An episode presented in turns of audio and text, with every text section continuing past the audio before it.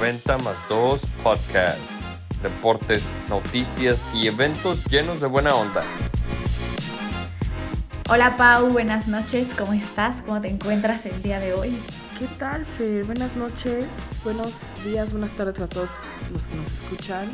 Sí, dependiendo de la hora que nos estén escuchando. Así es, estoy muy bien. Este, muy feliz por todos los temas de esta, de esta semana. ¿Qué onda? Como esta época del año hay tantas cosas deportivas, ¿no?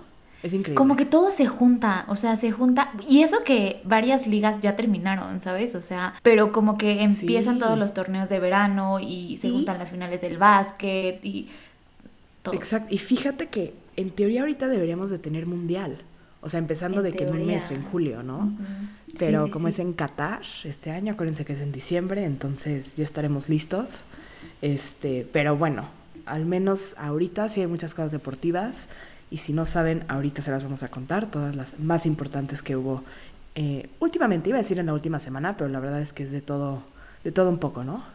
Sí, justo calendario. esta semana quisimos hacer un episodio de nuestra serie de What's New, que para los que no nos habían escuchado en la temporada pasada, estos episodios de What's New, lo que nosotros queremos es darle como un mini resumen de todo lo que ha pasado durante, como dice Pau, la semana pasada o las dos semanas anteriores en todos los deportes y noticias que pues por supuesto son relevantes para nosotros y que creemos que pueden ser muy interesantes para que ustedes las escuchen, las compartan y las discutan con nosotros.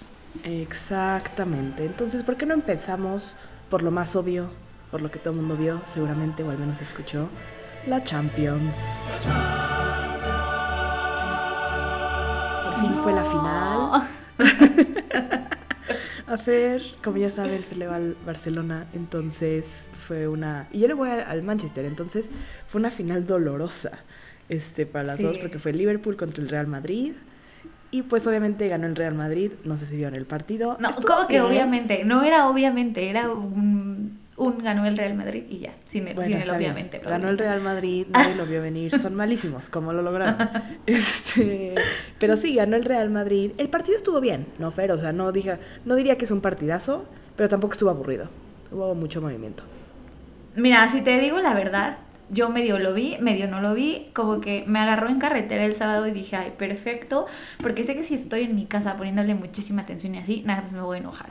Entonces lo voy a estar viendo, si se me va la señal, pues bueno, no importa, si regresa, entonces los pedacitos que yo vi, ¿cuántas oportunidades tuvo el Liverpool? O sea, de verdad, ¿qué Sí, onda muchísimas. con Courtois? Sí, Courtois se rifó, fue el hombre del Sí. partido y totalmente se lo merecía. Y hay dos cosas importantes a mencionar en esto. Uno es que la verdad, si el Real se rifó, desde el 81 no pierde una final de Champions. O sea, sí es, la verdad, todo un logro lo que están haciendo. Y pues sí, fue la catorceava, o sea, están muy cañones. Sí, no. no, Pero no, no, lo otro que es muy importante mencionar es que esta final iba a ser en Rusia. Y pues obviamente por toda la situación política que hay ahorita en- entre Rusia y Ucrania, la invasión que está haciendo Rusia a Ucrania, se canceló el- la final en... Creo que iba a ser en, en Moscú, pero no estoy 100% segura. Entonces lo cambiaron a París, al estadio del Ujú. PSG. ¿Qué fue lo que pasó? Que hubo una cantidad de problemas para los fans al entrar al estadio y específicamente para los fans del Liverpool. Pasó, por ejemplo, que a la gente le decían que sus boletos eran falsos, no los dejaban pasar, bloqueaban las entradas. Y por los videos que salieron en línea, se ve que los fans estaban siendo muy educados. Se nota que no era aquí en México, porque todo el mundo era muy cortés. Este, hasta que literal les cerraron las puertas y los fans eh, estaban escalando las rejas. Una cantidad de realmente cosas que no creerías que pasarían allá. O sea, no sé, si pasaran en Brasil, en el Mundial de Brasil, dirías como, bueno, pues, ok, como que lo ves pasar. Pero en París, en la final de la Champions, o sea, no lo imaginas. Y creo que lo más cañón fue que la UEFA, en, durante la final, lo que ponía en las pantallas era que el partido iba a empezar tarde porque los fans llegaron tarde. Y la realidad es que los fans llegaron a tiempo. Llegaron Pero- desde días antes. Exactamente, y la realidad es que la UEFA no tenía un buen control del evento, seguramente porque se tuvo que organizar de manera muy rápida, pero pues también su forma de decir que los que estaban mal eran los fans fue épica. Este, inclusive uno de los jugadores de Liverpool, cuando lo entrevistaron acerca de esto, comentaba que él a su familia y a sus amigos les consiguió boletos directo del club, ¿no? Y que a sus amigos no los dejaban entrar porque les decían que eran boletos falsos. Y es como, No, o obviamente sea, no son boletos imagínate. falsos, me los dio el Liverpool, o sea, ¿cómo están diciendo eso? Entonces, obviamente los de seguridad tuvieron un problemón.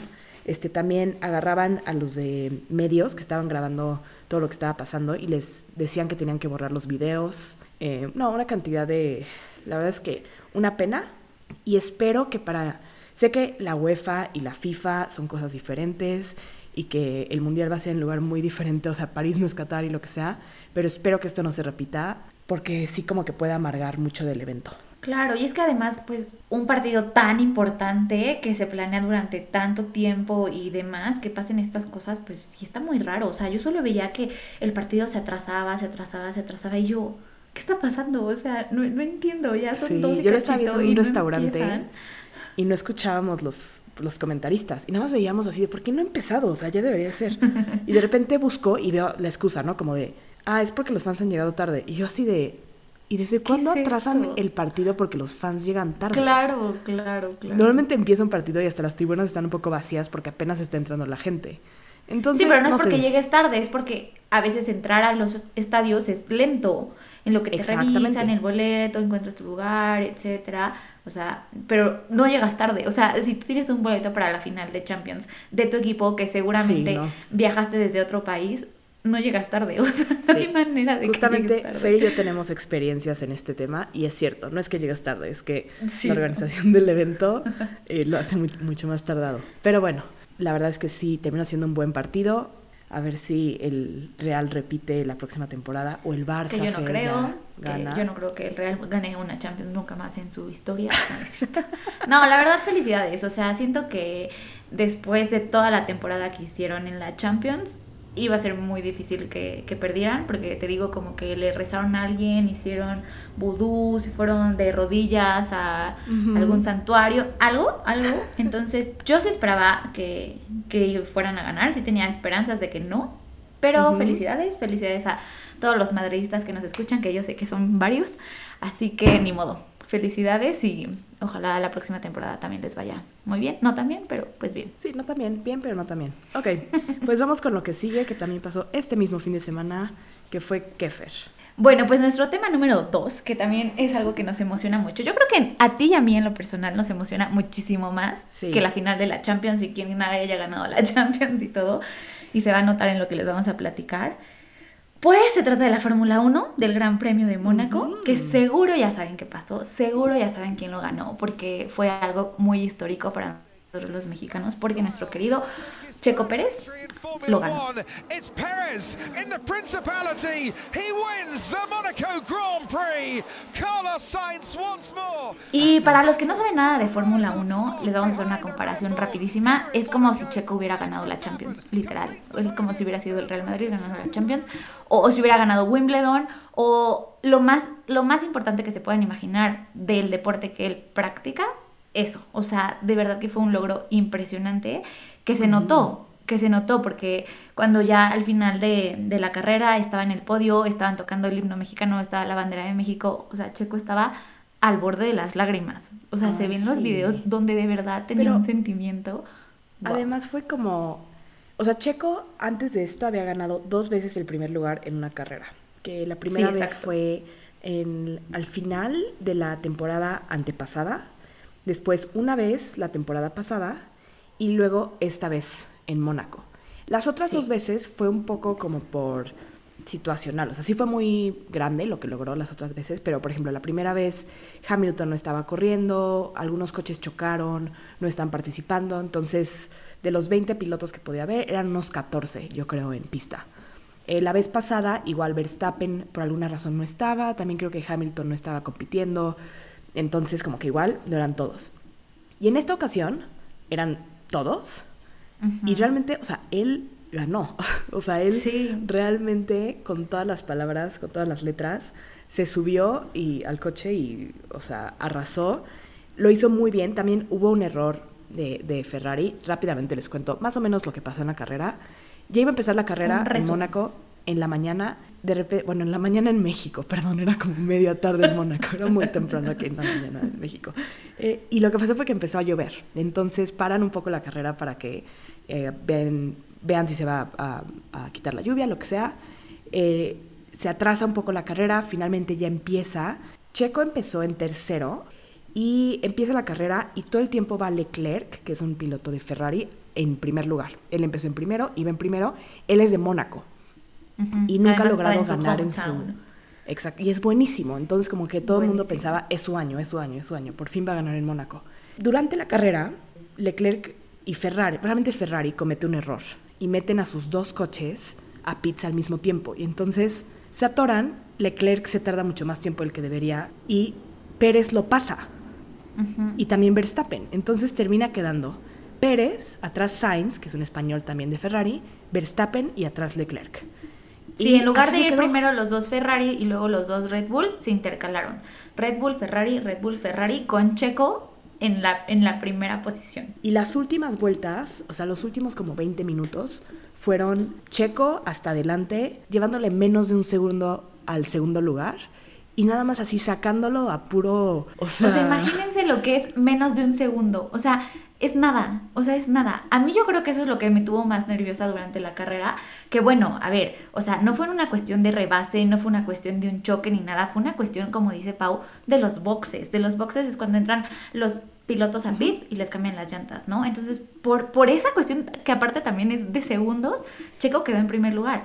Pero yo decía, le faltan muchísimas vueltas. O sea, un choque, un rebase, algo que suceda malo y vaya ese primer lugar. Entonces ahí es donde sí entra mucho Checo como piloto, que tuvo que aguantar, que tuvo que sostener a un Ferrari que venía a menos de un segundo detrás de él, que literal estaba pisando los talones sin equivocarse y en uno de los circuitos más difíciles, porque Mónaco es un, es un circuito muy difícil, muy complicado y lo logró. Eso fue lo más wow, wow, wow y por lo que todos estábamos muy felices. Sí, lo hizo increíble. Y como dice Fer al final, una vez que termina la carrera, todos se suben. Bueno, no todos. Los primeros tres lugares se suben al podio. todos son amigos, todos se Sí, suben al 20 podio. es pilotos, increíble. eh, sí. no, o sea, los tres primeros lugares se suben al podio. Checo está ahí en el podio en primer lugar. Tocan el himno de México. Y literal se pone a llorar, pero así como que trata de no llorar, pero se le están saliendo las lágrimas. Y yo igualmente lo estaba viendo en mi casa y se me empezaron a salir las lágrimas porque lo ves, o sea, lo que estar ahí representa, ¿sabes? Que no es cualquier cosa. No solo ganaste una carrera, sino que la ganaste en Mónaco y la ganaste así, o sea. No, no, Sí, no, no. Todos no, los pilotos cosas. quieren ganar Mónaco alguna vez, porque es como muy importante y muy representativa. Sí. Y pues Chiquito lo logró, lo, lo logró y la verdad ese que momento, fue un orgullo y De felicidades. verdad me sentía como el, el meme del perrito que nada más dice, te amo mucho, Checo Pérez. Sí, Ubicas- ándale. sí, Así así. yo Era solo, así.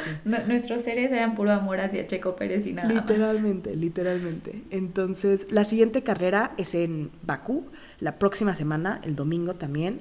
También va a ser temprano, así que prepárense, tómense un café, no pasa nada. Este lo pueden ver desde su cama. Y pues vamos a ver qué onda, porque ahora este Checo pues ya está, sí entra como en competencia para el Championship. O sea, podría estar compitiéndole a Verstappen y en teoría a Leclerc, pues el primer lugar de, de los pilotos en la Fórmula 1. O sea, Entonces, ser campeón del mundo, imagínense.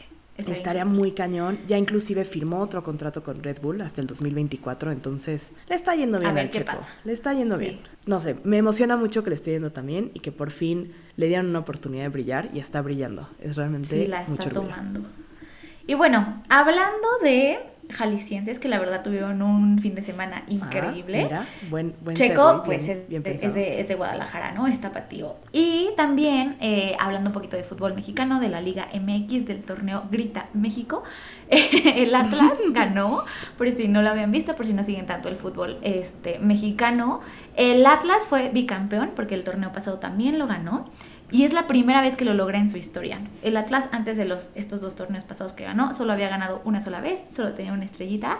Vuelve a ganar después de 50 años y vuelve a ganar el siguiente torneo. Así que fue pues un bicampeonato que la verdad pues los puso muy, muy, muy felices porque lograron en un año lo que no habían logrado en toda la historia del club. Pues bravo por Muy ellos. hecho, Es el tercer equipo en lograr un bicampeonato en la historia. Eh, seguido de Pumas, que fue en 2014, León en 2013 y 2000 2013 y 2014 y pues el Atlas esta vez. Felicidades al Atlas. Yo no le voy al Atlas. La verdad es que en México como que no tengo un equipo. En teoría le voy a Chivas, pero Tampoco soy muy aficionada, pero me siento feliz por. Le vas a. Chivas en teoría, yo no sabía eso, Paulina. ¿Cuántas Sí, así que lo hace el América. Es que hoy? mi papá le va al, Atl- al Atlas, a Chivas. Y entonces como que yo de chiquita pues le iba al Chivas. Y la verdad es que Ajá. hoy en día, pues, pues X. O sea, sí, le- Pues si sí, me preguntas... da igual. O sea, si tuviera que irle a un equipo, creo que le iría a Chivas. Ok. Pero no soy así que... Ni, ni- o sea, ahorita, hoy en día la verdad es que no, no lo sigo para nada. Entonces... Creo que decir que Sí, soy no fan de Chivas no tanto. tiene peso alguno detrás de mí. Entonces mejor no digo Bueno, eso. pero pues hablando de Chivas, tu equipo de, de corazón, por, por lo mi que equipo veo. de corazón, a quien amo tanto, ya siempre me ves con mis playeras del Chivas y Sí, siempre, Pau, ya deja de siempre, vestirte así, siempre. no puede ser que vengas a- así estos eventos. Pues bueno, las Chivas, pero el equipo de mujeres, ganó la Liga MX Femenil, es su segundo Exacto. título. Lo hicieron súper bien, la final fue contra el Pachuca, este, jugaron súper bien. La verdad es que si no han visto la Liga MX Femenil, pero sí ven la masculina, totalmente vean la femenil, o sea, es Sí, increíble. véanla. Ya saben que Pau y yo somos fans del fútbol femenil y cada capítulo les vamos a Sí. estar ahí susurrando al oído. ¡Ey, vean el fútbol femenil! ¡Vean! no se Véanlo, lo pierdan! véanlo. Sí, la Hasta que es les entre en la cabeza y lo vean de repente y digan, ¡ay, sí! Me dijeron que lo vea. A ver qué tal. Y ya, se enamoren. Exactamente. Y el Chivas, las Chivas tienen unas excelentes jugadoras, muy muy buenas, y pues ganaron la liga. Entonces, Exacto. sí lo son. Luego, Por eso les decía que los jaliscienses tuvieron un fin de semana muy completo. El Checo, Mira. campeón de Mónaco. Atlas, bicampeón. Y las chavas chivas también bicampeón. Guau, bueno, no bicampeonas, pero ganaron su segundo título. ¿eh? ¿Qué tal? ¿Qué Oye, tal, ¿y qué tal las, las chavas de Barcelona? Ah, también otras chavas que lo hicieron muy bien, ganaron la Copa de la Reina, así como está la Copa del Rey para los equipos de los hombres, pues la Copa En España. es de la Reina. y ganaron, ganaron las, las chavas del Barcelona, ya saben que también somos sus fans, entonces este ganaron el triplete español, porque ganaron la Liga, la Copa de la Reina y la Supercopa de España. Por ahí se les fue la Champions, que pues ya les contamos en el episodio pasado, pero no importa, hicieron una Todo gran bien. temporada y estamos súper felices por ellas y pues les queríamos compartir también esta noticia. Y entre otros equipos de mujeres que también ganaron eh, sus ligas son el Lyon, que ganó la liga francesa, y en Inglaterra tenemos al Chelsea, que ganó la liga inglesa de mujeres, que también son muy buenas.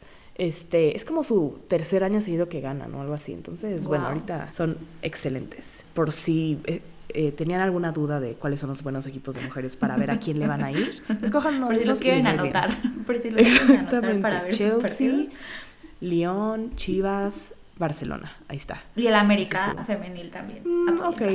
No, Chivas. Ni te hagas, Este, Paulina, que también, bien que las quieres apoyar. Bien que Paulina me dijo, eh, vamos a la Azteca a verlas. Que no, sí, no sí le dije eso, pero es para apoyar el, el fútbol femenil. ¿sabes? ¿Y por qué nos queda cerca de ese Me estadio? gusta tanto el fútbol femenil que hasta la Azteca iría a ver al, al América. Ok. Está bien, me- me Eh, ¿Y por con qué no? eso.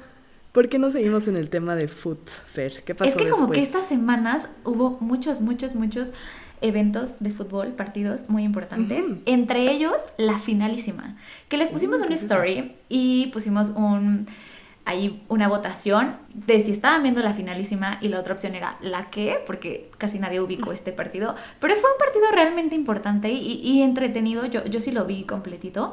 La finalísima es un partido entre el ganador de la Euro, que en este caso este año fue Italia, contra el ganador de la Copa América, que en este caso fue Argentina. Entonces imagínense, Ujú. un Italia-Argentina, pues siempre va a ser bueno, o sea, siempre va, va a tener buen nivel de fútbol, Sí. buenos jugadores, etcétera, etcétera. Suena como un partido del mundial. ¿no? Exacto, O sea, con nivel un de partidazo. mundial. Como en Ajá. cuartos de final, que dices, no manches, o sea, Ándale, se ve bueno, se ve bueno. Como dice Fer, fue entre estos dos ganadores de los torneos, entre el de la Eurocopa y la Copa América. Ya se había realizado antes. El-. La última vez que se hizo fue en 1993 y fue Argentina contra Dinamarca. No, El- muchísimo El marcador tiempo. fue 1-1. Ya saben, un clásico Argentina-Dinamarca. Sí. Tú y yo ni habíamos nacido, Paulina, para que se den cuenta. Así es.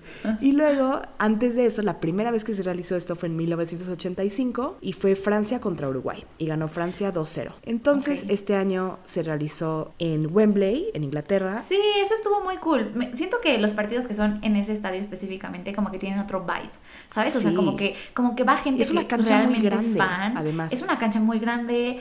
Es como un, o sea, obviamente es un estadio muy icónico Y yo no sé, Pau, ¿de dónde salieron tantos argentinos? O sea, estaba repleto, porque bueno, Italia pues, les queda más cerca, lo que quieras, pero Argentina está lejísimos. Pero bueno, claro que yo también este, viajaría. Para a contarles la historia, ganó Argentina 3-0. Ujú. La verdad es que jugó súper bien. O sea, Italia no jugó mal, pero como que siento que no se hallaban y Argentina todo lo hizo bien. O sea, de verdad. O sea, Messi jugó perfecto, Di María metió un golazo, el portero lo hizo súper bien. O sea, Paulo Dybala, el nuevo novio de Tini, por si Mm. no sabían, este, lo hizo perfecto. Jugaron muy, muy, muy bien. Porque para ganarle a Italia, Italia que tiene también jugadorazos, es que jugaron un partidazo. Sí. Argentina lleva muchos juegos sin perder. Lleva lleva una racha así como de 20 juegos que no ha perdido. Y Italia, en cambio, pues, como ya sabrán, queda, quedó fuera del Mundial. Sí, eso Entonces, creo que como que tiene sentido que haya ganado Argentina, pero de todas maneras, que haya ganado 3-0, pues sí, es como llamativo. Sí, o sea, como que, exacto, o sea, 3-0 ya califica como medio paliza, ¿sabes? Medio goleada. medio paliza, es.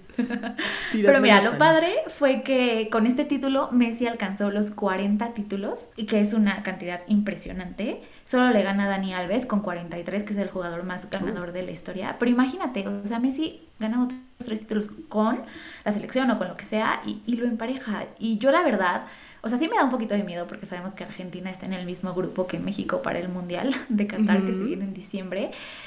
Pero qué onda el nivel que tenían. De verdad que lo hicieron muy, muy, muy bien. Messi fue el player of the match. Te digo, o sea, todo fue perfecto para los aficionados de Messi, como yo, y de Argentina, pues como todos los argentinos que estaban ahí. Y algo un poquito triste que sucedió en ese, en ese partido fue que Chiellini era el último partido que jugaba con la selección italiana, ¿no? Entonces lo cambiaron a medio tiempo, pero fue como un cambio raro, Pau, porque, o sea, anunciaron el cambio y como que nadie se dio cuenta, o sea, como que, como que no lo cambiaron al minuto 70 para que todos le aplaudieran o algo así, ¿sabes? O sea, como que de repente ya no estaba y estaba otro jugador en la cancha y fue como, ¿y dónde está? Desapareció, nadie le aplaudió. O sea, es un histórico de Italia. Ay. Y como que su, o sea, su último partido no, no fue, No o sea, su despedida no fue tan grande. Exacto, entonces, Ya. bueno, eso fue una nota mala de ese partido, pero la verdad es que muy bueno, este, a quien lo haya visto, estuvo padre, y si no, pues busquen la repetición, porque es un partido que si te gusta el fútbol, vale la pena verlo. Sí, y el rumor es que Chiellini eh, sí va a seguir jugando a nivel club y que se va a la MLS, se va a Estados As- Unidos a hacer sus todos. dólares. Exacto, Así es, a, hacer a sus juntar para el retiro. Eh. Y muy bien, pues vamos con uno, eh, uno de los eventos más importantes que ha estado presente en las últimas semanas, que es el Roland Garros. Eh, ya como Sí. sabrán, este es un este, Grand Slam, es súper, súper importante. Han habido unos partidazos. Es en No, París, por cierto. Realmente el mejor plan de, o sea, que se nos pudo haber ocurrido que pues no pudimos lograr por varias cuestiones, es el siguiente. O sea, es lo que debimos de haber hecho el- la semana pasada y creo que todos debimos de haber tratado de hacer esto, se los platico. El viernes, Nadal jugó en, en Roland Garros en París. Entonces era ir en París a ver a Nadal. El sábado fue la Champions en París, la final. En París Entonces, también, todo ¿por qué no en París ir a la final de la Champions también en París y luego simplemente viajar a Mónaco, que está relativamente cerca, a ver el Gran Premio de Mónaco de la Fórmula 1 el domingo. A mí creo que ese Claro, era el... ¿por qué no? A Feria a mí se nos ocurrió hasta el viernes, si no, obviamente hubiéramos hecho Obviamente eso. hubiéramos ido. A ver, pues si ya estás en París, claro que vas al tenis y claro que después Claro. vas a la final de la Champions. Y si ya estás en Francia, pues nada más agarras un tren o un bus o un avión, Tu avión chiquito, lo privado, que sea. no, nuestro avión privado, que ahí nos estaba esperando, el claro, chopper. ¿Por qué no? Y pues ya vamos a Mónaco, al Gran Premio, y ya fin de semana completo. Te voy a decir Lleno de que tenis, Nadal- fútbol, Fórmula 1.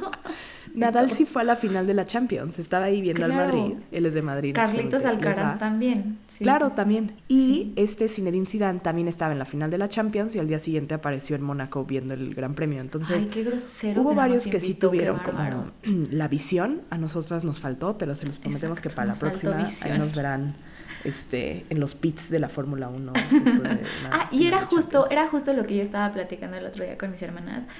A ver, es un fact medio extraño, pero es cierto. Nadal está buscando su título de Grand Slam en Roland Garros, 14, Así su catorceavo.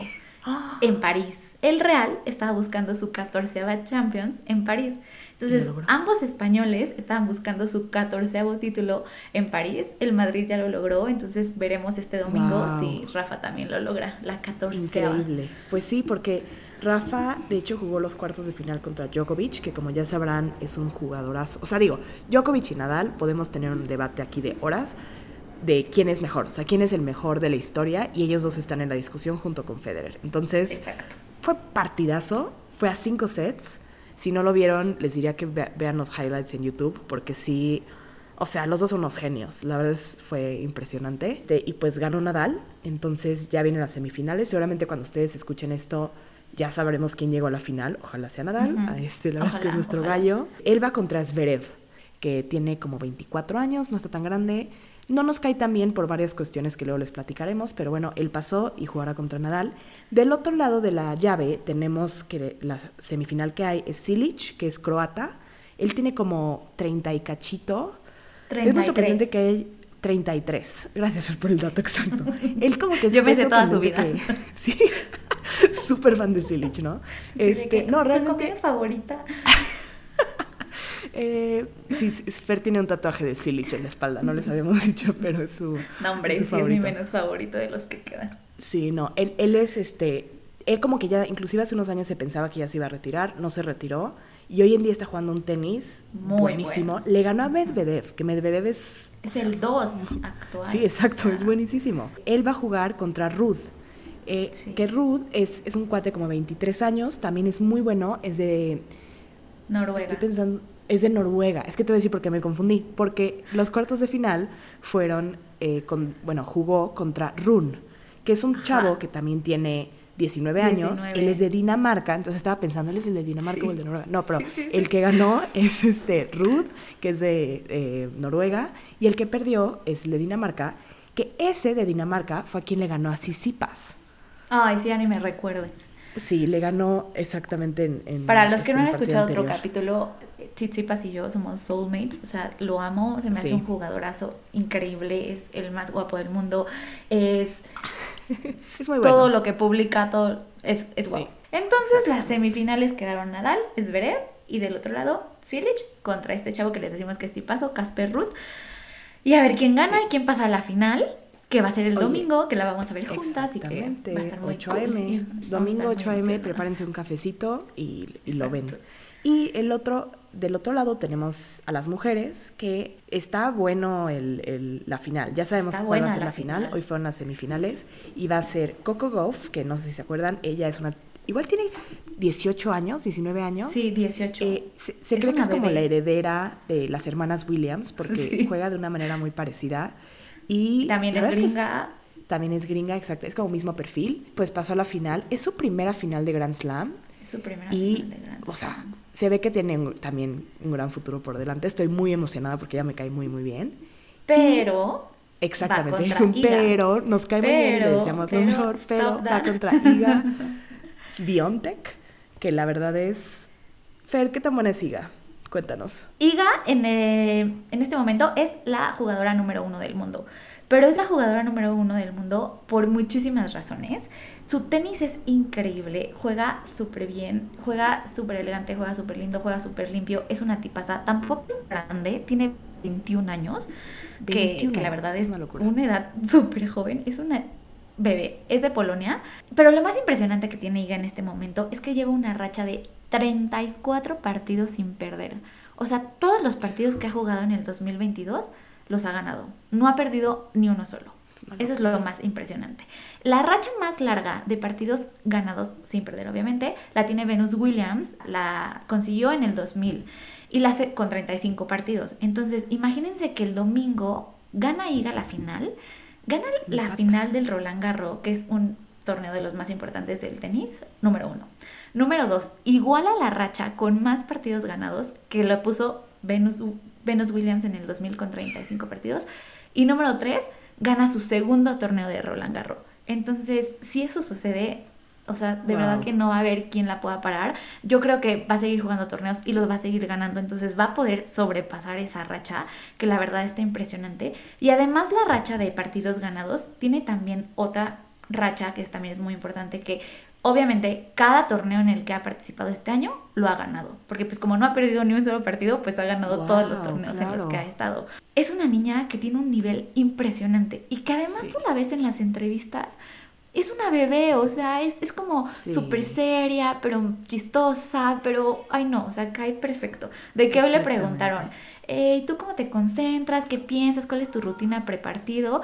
Y ella dice, no, es que a mí me gusta entrar a la cancha escuchando música para estar como en the zone y así. Y le dicen, ¿y qué estás escuchando hoy? Y ella, Led Zeppelin. O sea, ¿what? O sí, sea, cae perfecto, de verdad que si no la conocen, googleenla, vean sus entrevistas Sí. y les va a ganar el corazón. O sea, es una tipaza.